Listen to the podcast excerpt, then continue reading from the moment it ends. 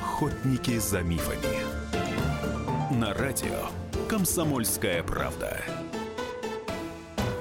Приветствую всех, кто слушает радио «Комсомольская правда». В студии Анна Добрюха, и это программа «Охотники за мифами», где мы стараемся разобрать заблуждения, с которыми чаще всего сталкиваемся в повседневной жизни, и докопаться до истины вместе с авторитетными экспертами. Сегодня мы будем говорить о занятиях спортом, но не профессиональных спортом, а о физнагрузках и тех самых занятиях, которые нам рекомендуют э, врачи, ученые для, э, ну, собственно, на каждый день нашей жизни. Есть, например, такое золотое правило кардиологов, что не меньше 10 шагов, 10 тысяч шагов в день рекомендуется проходить для здоровья сердца и сосудов, целых 7 километров, что, в общем-то, мягко говоря, немало. Ну, а какие а, в этой области есть э, мифы, заблуждения, какие ошибки совершают люди чаще всего, а, пытаясь заниматься здоровым образом жизни, ну, к сожалению, это может привести к повреждениям здоровья. Вот все это мы будем разбирать э, с замечательным экспертом. Это врач-невролог, эксперт по спортивной медицине, реабилитолог, кандидат медицинских наук Виктор Кос. Виктор Викторович, здравствуйте, приветствую вас.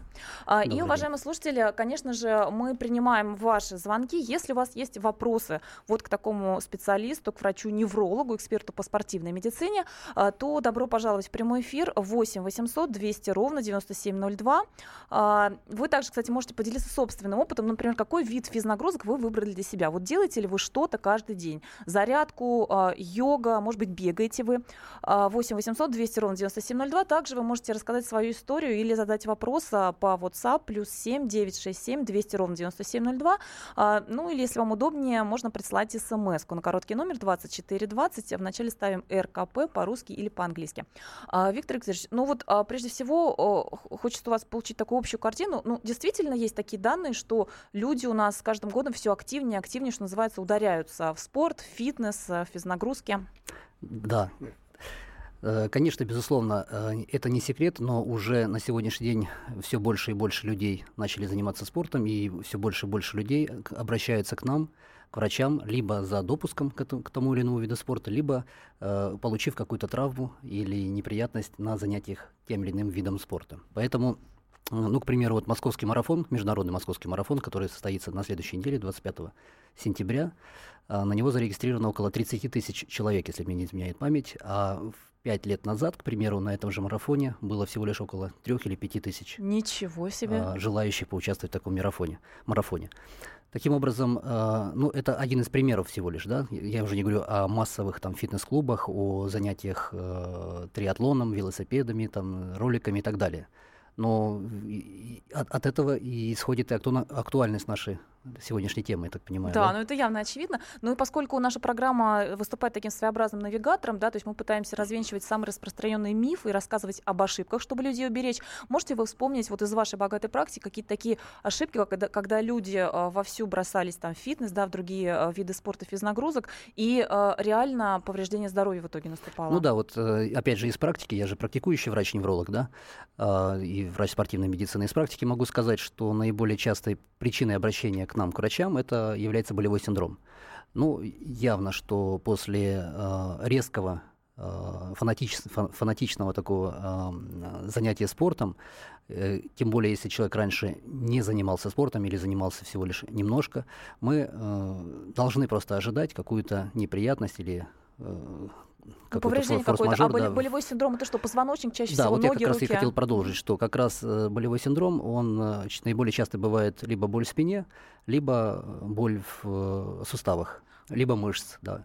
Таким образом, ну, к примеру, вот, может быть, два, там, месяц-два назад обратился ко мне молодой человек, который э, получил межпозвонковую грыжу поясничного отдела, свежую, причем большую, секвестрированную. А, на как раз а, на длительном забеге там более 15 километров. Это был тренировочный забег. Да, ничего При себе. этом раньше он не бегал. По, по, осмотрев его, мы, мы поняли в причину. Собственно, основная причина это неподготовленность. Ну, мы о том, как подготовиться, да. обязательно. У нас будет специальный блок программы посвящен. А сейчас у нас есть звонок. Марина, здравствуйте. Здравствуйте. У меня вопрос, а, что думает наш специалист относительно нейропсихологии. У меня ребенок, а, он гиперактивный, у нас дисграфия, и мы занимаемся спортивными станциями. Скажите, пожалуйста, есть ли какие-то противопоказания, либо что-то еще? Да, спасибо вот за вопрос. Как это все связано, а, как оно может все это взаимосвязано быть, либо исключать одно другое? Угу. Такого характера да, вопрос. Спасибо за вопрос. Э, да, действительно, очень актуальная э, область в э, спортивной медицине – это нейропсихология. Дело в том, что у таких детей, как у вас, гиперактивных, на электроэнцефалограмме мы часто видим редукцию альфа-ритма, то есть недостаточность расслабления центральной нервной системы. Так. И, с одной стороны, казалось бы, такой спорт, как танцы, они, наоборот, возбуждают мозг, да, но в то же время мы понимаем, что это переключение на другой вид деятельности, и альфа-ритм, наоборот, увеличивается, а значит, успокаивается центральная нервная система. То есть правильный подход да, выбрали. Да, нейропсихологические mm-hmm. тесты существуют и у профессиональных, и непрофессиональных спортсменов, э, и, собственно, любой тренер, э, врач или родитель, он является психологом по отношению к своего ребенка, и вместе с, с правильными занятиями спорта у ребенка будет только созидаться здоровье и психическое, и физическое. Ну в данном случае Марина спросила, могут ли быть какие-то противопоказания именно для танцев спортивных? Ну, я, я думаю, что не могут, потому что э, если мы говорим о гиперактивности, это даже не диагноз, а особенность центральной нервной системы, то я думаю, что они правильный путь выбрали, занимаясь танцами. Самое главное условие у любого ребенка, и это мотивация. Если ему интересно заниматься танцами, и он любит это делать, то, естественно, для его мозга и его гиперактивности это очень полезно. Отлично. Ну, кстати говоря, я вспомнила недавнее исследование, которое мы писали в «Комсомолке», что а, были данные, а, танцы и взрослым людям серьезно помогают, в том числе а, ну, не только мозгу, да, не только у нас идет а, улучшение настроения, но и сердечно-сосудистая система значительно ну да, улучшается. кардионагрузки. Мы говорим и о пластичности мозга, да, о том, что идет э, улучшение процесса высшей нервной деятельности, успокоение, переключение и в то же время физическая нагрузка, кардионагрузка. Отлично. Я напоминаю, уважаемые слушатели, что сегодня мы говорим о любых физических нагрузках, которые рекомендованы нам, нашим детям. Но ну, буквально каждый день на сегодня нам советуют врачи и ученые этим заниматься. А вот чем заниматься, как делать это правильно, чтобы это не повредило вашему здоровью, а принесло какие-то положительные эффекты. Причем заметьте, что не только для э, наших органов движения, да, да, там для рук, для ног, для позвоночника, но и для мозга, как выясняется, может быть заметный положительный эффект при занятиях, правильных занятиях а, определенными видами физнагрузок. Вот как подобрать физнагрузку, которая подойдет именно вам, какие а, исследования, ну такие базовые, да, общедоступные, можно пройти перед а, тем, как выбрать подходящий вид физнагрузок. Вот обо всем этом мы будем говорить вместе с нашим экспертом. Я напоминаю, что сегодня в нашей программе «Охотники за мифами» выступает врач-невролог, эксперт по спортивной медицине, реабилитолог, кандидат кандидат медицинских наук э, Виктор Викторович Коз. И мы продолжим принимать ваши звонки после выпуска новостей 8 800 200 ровно 9702. Это телефон нашего прямого эфира. И также можете писать на WhatsApp плюс 7 967 200 ровно 9702. Встретимся после выпуска новостей.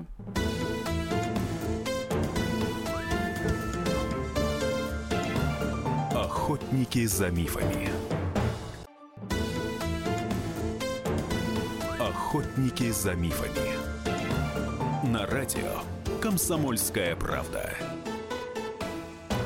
А в студии Анна Добрюха вместе с нами э, эксперт, врач-невролог, э, специалист по спортивной медицине, реабилитолог с большим стажем, кандидат медицинских наук Виктор Викторович Кос. И мы говорим о том, как не заболеть, переборщив со здоровым образом жизни, а именно с физнагрузками. Как выбрать наиболее подходящие для вас физнагрузки, какой положительный эффект они могут принести и как могут, не дай бог, навредить здоровью, если вы что-то сделали неправильно. Вот в том числе типичные ошибки мы сегодня разбираем.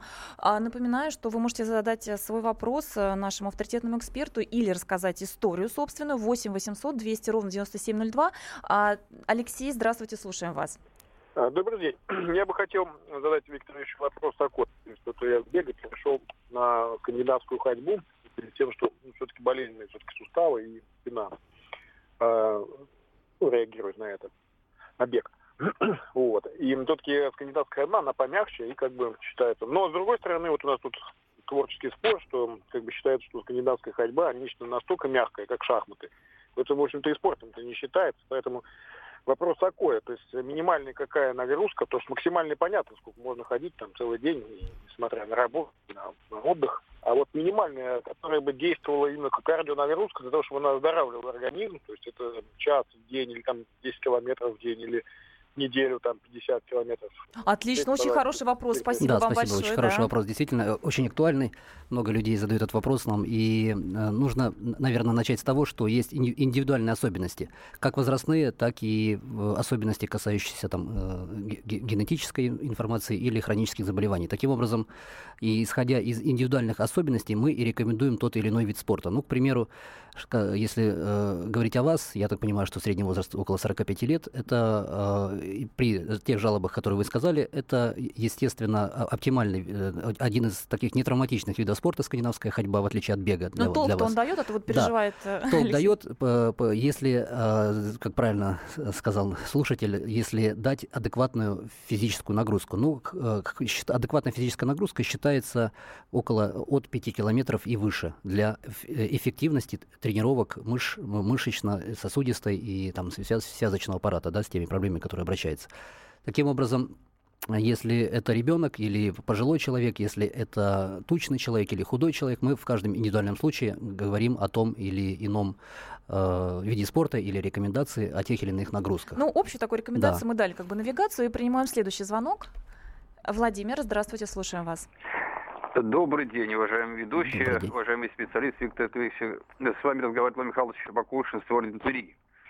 Я очень, очень тронут вашей темой, поскольку в городе Твери веду спортивную медицину также. Угу. И замечаю, что, как я рекомендую, на, один, на, скажем, на 10 килограмм один километр ходить или бегать обязательно. Угу. А боль, правильно понимаете тему, уколы, таблетки не, не донимают эти боли. Только движение. Боль идет за счет остеопитов, грыжев диска, дегенерации. И если вот вы э, расширите кругозора позвоночнички самом, я буду весьма, как специалист, также вам низко кланяться. Да, спасибо. Очень, правильное замечание, потому что, как про я тоже, как врач-невролог и врач спортивной медицины, купирую боль за один, два, там, три максимум сеанса, а дальше рекомендую людям заниматься как раз э, упражнениями, спортом, гимнастикой, которые, в общем-то, будут профилактировать ту боль, с которой они пришли. А смотрите, Владимир сказал такую интересную формулу. А, один километр а, пройти даже э, на 10 э, килограммов веса. Вот насколько да. вы это оцениваете правильно? Ну, есть такая физиологическая формула, это достаточно оптимально, особенно вот в, в школьной медицине, да, в в спортивных школах рекомендуют так, такие формулы для того, чтобы не навредить. Угу, отлично, ну, вот это будем золотое правило. Да. Так, а у нас есть еще звоночки, но я все-таки э, хочу еще зачитать. Э, вот вполне такая типичная история. Человек нам пишет на WhatsApp. Э, подскажите, пожалуйста, две грыжи в поясничном отделе, ну нередко, да, встречается, да. Виктор Викторович. Какие физические упражнения, вид физнагрузок допустим? Вот допустим ли в частности э, бег, ролики, велосипед, ходьба? Что оптимально, если грыжа в поясничном отделе позвоночника? Ну, грыжи тоже бывают четыре стадии. Там первая, вторая, третья, четвертая. Все зависит зависит от стадии. Если мы говорим наиболее часто, это в э, грыжа, ну, примерно 5-7 миллиметров, наиболее часто встречаемые грыжи, да, это вторая там, или третья стадия, то, мы, то, естественно, наиболее оптимальный вид спорта это плавание. Плавание, плавание. так. Ну, не запрещается бег трусцой. Э, не запрещается пилатес, не запрещается йога, э, гимнастическая спортивная. Велосипед? То есть, велосипед, Или нежелательно нет, уже, опять же, велосипед, ролики и все остальное, это уже, опять же, индивидуально. Угу. Все зависит от роста, от э, физиологии позвоночника, угу. от мышечной массы, которая окружает позвоночник и так далее. То есть в каждом индивидуальном случае, опять же, мы Ну, общие рекомендуем... рекомендации, как минимум, мы даем. Да. А, продолжаем принимать ваши звонки. 8 800 200 ровно 9702. Сергей, слушаем вас. Алло, добрый день. Я хочу задать такой вот вопросик. А, мне 22 года, э, и у меня как бы искривление позвоночника. А в связи с тем, что как бы я эту болячку запустил, вот, а, сейчас уже, в принципе, хотя вот э, турником как бы занимаюсь в какой-то степени, все равно как бы не помогает именно выпрямить его. Вообще сейчас есть возможность его выпрямить и в какой-то степени, ну, чтобы это как бы старость не откликнулось. Да, э, спасибо опять за вопрос. Хороший вопрос. Типично да, очень Действительно, нарушение да? осанки и скали... сколиотической деформации позвоночника у детей школьного возраста – это проблема номер один, наверное. В да и у взрослых, Ну, и не только в нашей стране, да. да. И как не зря говорят, что сколиоз – это крест ортопедии, то есть ну, его плохо э, лечат, и он плохо поддается коррекции. Но, тем не менее, если мы говорим о спортивной медицине, о спорте, то, естественно, э, единственный путь – это занятие спортом, потому что за счет мышц можно скомпенсировать искривление позвоночника. То есть мы как бы мышечный корсет наращиваем, да? это да, позвоночник – это как, как мачта корабля, стропы натянуты везде, да, поэтому если где-то стропа э, расслаблена, то мачту это перекашивает, так же, как и позвоночник. Поэтому мой вам совет – это заниматься спортом, укреплять мышечный корсет, причем и спереди, и сзади, и снизу, и сверху, и ноги, и руки, потому что только так мы можем скомпенсировать э, дугу искривления, да, и перевести из третьей во вторую степень. Это, это реально за счет мышц. Какого рода это будут нагрузки? Это какие-то силовые упражнения, но щадящие или что? Ну, э, это комплекс упражнений, комплекс мероприятий. То есть, в принципе, физи- физиологически мы подбираем такие упражнения, опять же, по, по, помните первый вопрос, по, по, по психотипу угу. потому что именно мотив, мотивация является основополагающим э, моментом в успехе занятий. Если человеку будет нравиться, например, плавание каждый день, то мы ему больше можем ничего не рекомендовать. Но если ему плавание надоедает через месяц-второй, он бросает занятия, и потом, соответственно, этот сколиоз у него возвращается, или боль в спине опять возобновляется, то тогда мы можем рекомендовать тот или иной вид спорта, который ему интересен. Ну, к примеру, даже, даже, даже настольный теннис, который тоже полезен для спины. Ничего себе, вот это тоже очень интересный момент. И, а, Виктор Викторович, есть вот а, такая теория, подскажите, насколько она а, правильно так считать, что для того, чтобы нам поддержать позвоночник, там сколиоз или другие какие-то заболевания, и чтобы поддержать суставы, главный такой самый благотворный вид физнагрузок это именно наращивание мышц, поскольку именно мышцы все это будут держать, то вот именно силовые упражнения, все остальное в этом плане, ну, вряд ли как-то так существенно поможет, это именно как мышечные нагрузки. Вот насколько это правильно считать? Ну, действительно, мышеч, мышечный корсет должен быть в тонусе. Да? Чем больше он в тонусе, тем моложе человек. Но есть еще такое понятие, как э, человек молодой до тех пор, пока он эластичный, пока он э, умеет растяг, растягиваться, да, растягивать свои суставы и так далее. Поэтому все должно быть гармонично. И мышцы должны быть хорошо в тонусе развиты, и суставы должны быть эластичные и растянутые. Тогда вот это э, идеальное сочетание. А тогда очень правильно, что лучше, конечно, мышцы, чем жир. Так. А, напоминаю, что в гостях у нас а, известный очень опытный врач-невролог, эксперт по спортивной медицине, реабилитолог, кандидат медицинских наук Виктор Викторович Кос. И мы сегодня в программе «Охотники за мифами» говорим о том, как не совершить ошибки, а, пытаясь вести здоровый образ жизни, в частности, занимаясь физическими нагрузками. Напомню, что врачи, э, ну, есть масса исследований, научных исследований а, о том, что а, ежедневные физнагрузки не только нас оздоравливают, но и помогают ну, буквально радикально, как-то довольно серьезно продлить жизнь человека, здоровую жизнь без каких-либо тяжелых заболеваний. Вы можете задать свой конкретный вопрос нашему врачу-неврологу, либо рассказать свою историю. Вот каким интересным видом спорта вы занимаетесь, какие у вас э, физнагрузки? Вот, например, скандинавская ходьба, как выяснилось, достаточно популярно, рассказали наши слушатели. 8 800 200 ровно 9702 это телефон нашего прямого эфира. Также можете написать на WhatsApp, мы отвечаем на вопросы по WhatsApp, плюс 7 967 200 ровно 9702. И Марина нам дозвонилась, Виктор угу. Викторович. Марина, здравствуйте, слушаем вас. Да, здравствуйте, я хочу задать вопрос. Я уже дама, ну, 55-летнего возраста, и сижу за компьютером, э, на работу добираюсь на машине, то есть не спортивная дама. Я решила пойти в фитнес, и там э, приняла водные процедуры, душ Шарко, э, так сейчас популярный. У меня после этих процедур э, очень сильно болит спина. Вообще, насколько полезно душ Шарко в холодной воде, вот в воде уровня бассейна? Да, спасибо за вопрос. Но сразу отвечу, как, опять же, как невролог, что, э, видимо, просто не, не обратились вы к доктору изначально э, перед тем, как пойти в фитнес, потому что, конечно, или на какие-то процедуры физиотерапевтического плана. Но, конечно же, э, отвечая на ваш вопрос, э, холодная вода и душ Шарко явился травмати- травматическим фактором для вашего позвоночника. Либо это миозит переохлаждения, либо это даже смещение позвонка, либо э, воспаление корешковой системы нервной, да, типа радикулит. Но главное, что это пришлось во вред вашему здоровью. И, видимо, основная причина, как и многих других наших слушателей, людьми, людей, занимающихся спортом, это не посещение врача перед началом физических нагрузок. Ну вот давайте да. мы здесь, как и обещали, э, назовем базовый такой наиболее доступный широким слоям, так сказать, населения да. набор исследований, которые обязательно нужно пройти перед тем, как э, заниматься физнагрузками. Конечно же, сегодня очень э, активно развивается спортивная медицина, спортивные центры, спортивные клиники, спортивные кабинеты и э, спортивные врачи. Но я, я сам даже в такой клинике работаю, но э, в, в, поликлиник, в поликлиниках районах есть, да? есть обычный терапевт, угу. который, в принципе, даже если хорошо, если терапевт еще занимается спортом, который даст оптимальный набор э, обследований, даже по ОМС, который можно бесплатно, э, пройти. бесплатно пройти и получить какое-то заключение, которое будет очень важным, дабы выбрать вид спорта и не навредить себе на занятиях. Таким образом, э, осмотр врача-терапевта, банальное измерение артериального давления, э, клинический анализ крови, общий анализ мочи, там, общая биохимия, глюкоза, так. Э, электрокардиограмма, эхо ЭКГ. желательно, угу. эхо. И заключение того же терапевта дает нам общее понимание общего состояния организма человека. И сориентировать его уже на месте можно что ему делать правильно. Ну, вот такой а, набор а, основных а, базовых исследований, да, которые мы рекомендуем буквально да. каждому перед тем, как подбирать себе вид физнагрузок. Я напомню, уважаемые слушатели, что, может быть, вы на слух это все не успели так быстро воспринять. Мы обязательно на сайте «Комсомольской правды» в разделе «Здоровье» перечислим полностью все вот эти виды исследований базовых, основополагающих, которые да. стоят. Ну, я хочу добавить, добавить, что не только базовых для спортсменов, кто хочет заниматься спортом, да, но и вообще культура жизни, культура здоровья, культура э, гигиены жизни, да, она предусматривает такие обследования для каждого человека. Э, на этом сейчас заканчивается очередная часть нашей программы. Мы обязательно продолжим после выпуска новостей, так что готовьте ваши вопросы истории 8 800 200 ровно 9702. Виктор Викторович Коса, один из ведущих экспертов э, по спортивной медицине, врач-невролог и реабилитолог, кандидат медицинских наук. Сегодня у нас в гостях. Мы принимаем ваши звонки. Э, не переключайтесь. Встретимся после выпуска новостей.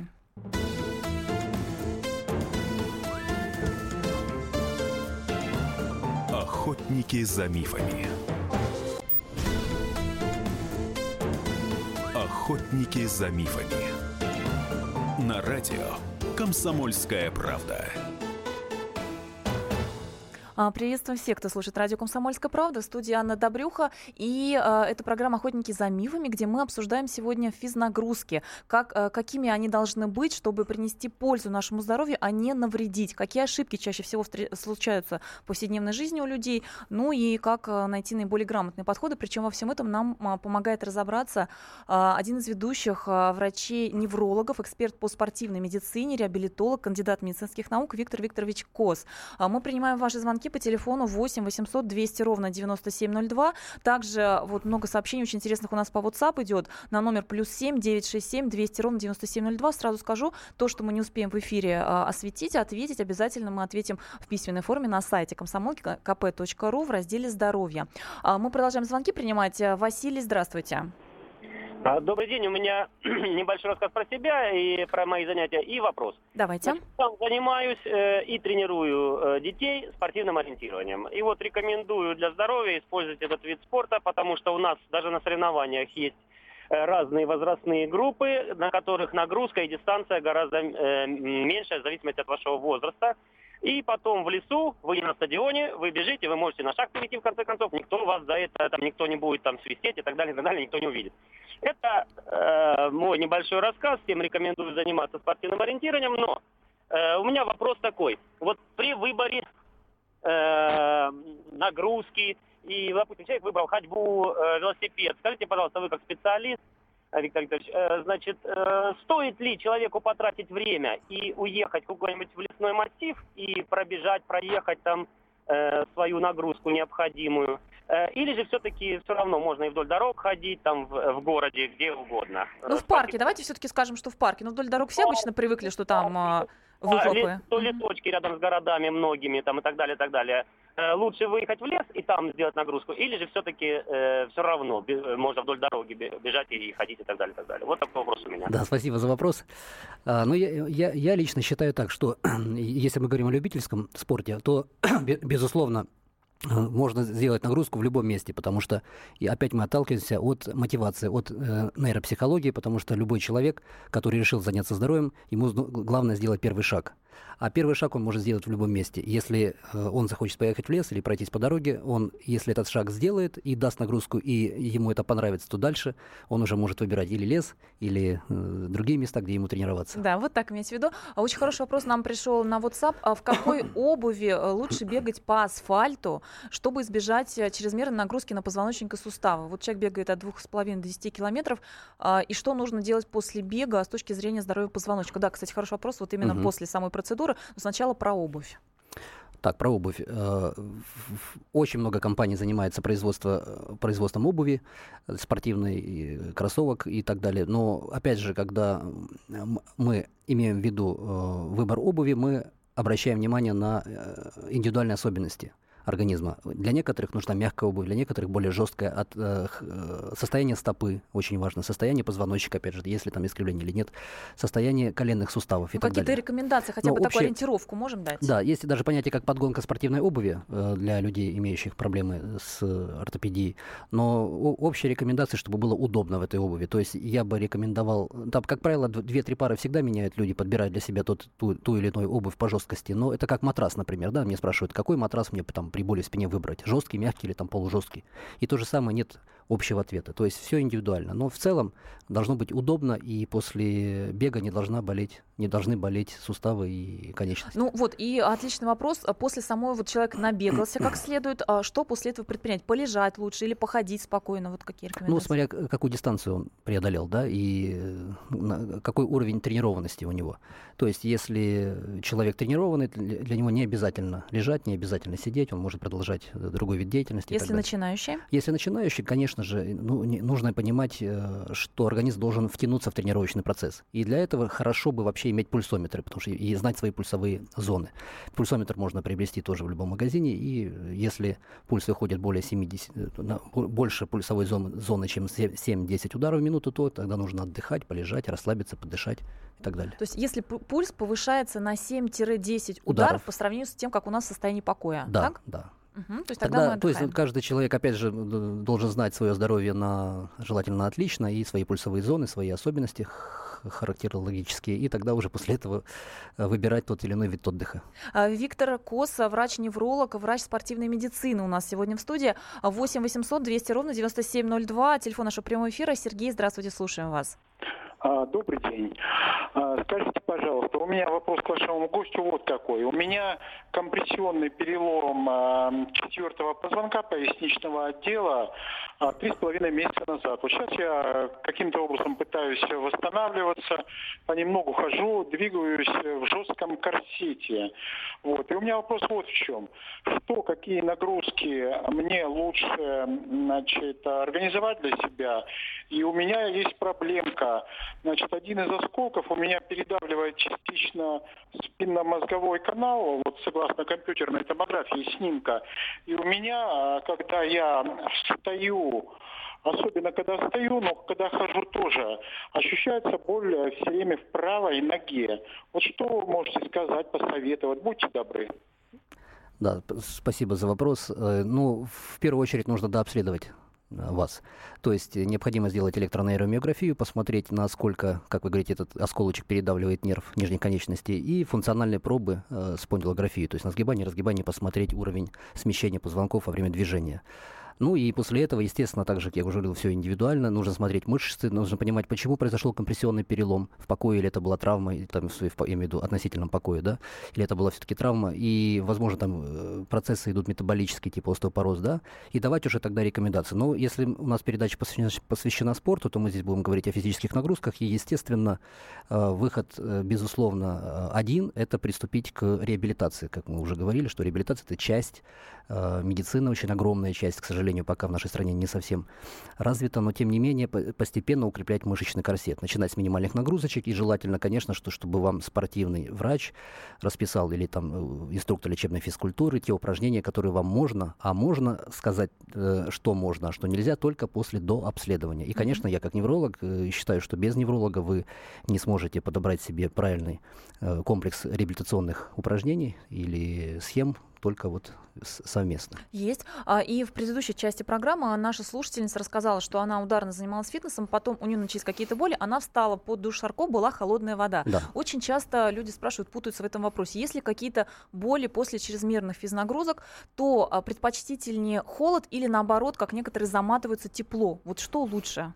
Ну, опять же, это все индивидуально, но мы можем сказать, что касается холодной воды и тренированности, то если человек плохо тренированный, только начинает заниматься спортом, то холодная вода для него будет травматическим фактором, естественно. Идет спазм сосудов, возникает воспаление в мышцах, миозит, например, да, что, собственно, часто бывает у спортсменов. И если человек трени- тренирован, если тем более он закаливается, то, естественно, такие контрастные варианты, теплая и холодная, или, например, баня русская с холодной прорубью, это только польза для человека, но он должен быть готов к этому. Это очень тонкая грань ткань, потому что мы часто наблюдали э, проблемы ну, с любыми тканями организма, которые реагируют на холод или тепло. И очень спорно а, по поводу применения льда после травм, да, там прикладывают лед, например. С одной стороны, это правильно, но бывает, э, когда человек, опять же, начинает заниматься спортом или у него какая-то хроническая болезнь, после льда у него возникает сильное воспаление. Угу. Так же, как и компрессы тепловые. То есть, а, слушатель у нас э, спрашивает, а, если радикулит, все-таки врач-невролог, да. при радикулите все-таки правильно а, обматываться там разными поясами,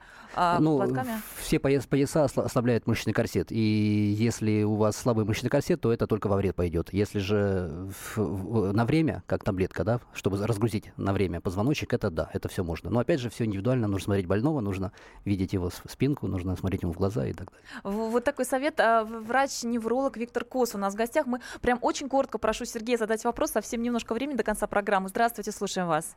Э, добрый день. Относительно начала занятий единоборствами, ну, боксом, кикбоксингом после 40 лет, могли бы подсказать? Да, можно заниматься. Опять же, вся, вся ответственность на тренере будет и враче, который вас допускает, потому что есть масса нюансов в плане допуска к таким соревнованиям. И, в частности, мы уже говорили, что это, эти виды спорта подразумевают всегда травму головного мозга, сотрясение различные, травму позвоночника, и обязательно нужен допуск к таким занятиям. А так очень хорошо, если, опять же, есть мотивация и любовь к этим спортом, так это принесет только пользу, чем вред. Ну вот на этой прекрасной ноте про мотивацию, любовь к спорту, который должен приносить себе пользу. Мы сегодня постарались рассказать, как избежать ошибок. А продолжим эту тему на сайте «Комсомольской правды» в разделе «Здоровье». Заходите, там вы увидите подробности, ну и в газете «Комсомольская правда». Виктор Викторович Кос сегодня у нас был в гостях, а, один из ведущих экспертов по неврологии и спортивной медицине, врач-реабилитолог, кандидат медицинских наук. Виктор Викторович, благодарю вас. Благодарю вас. Мы еще встретимся в этой студии. Спасибо Слушайте, всем слушателям. Спасибо всем огромное. И слушайте нашу программу по пятницам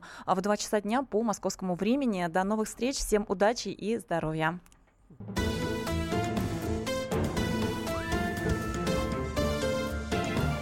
Охотники за мифами.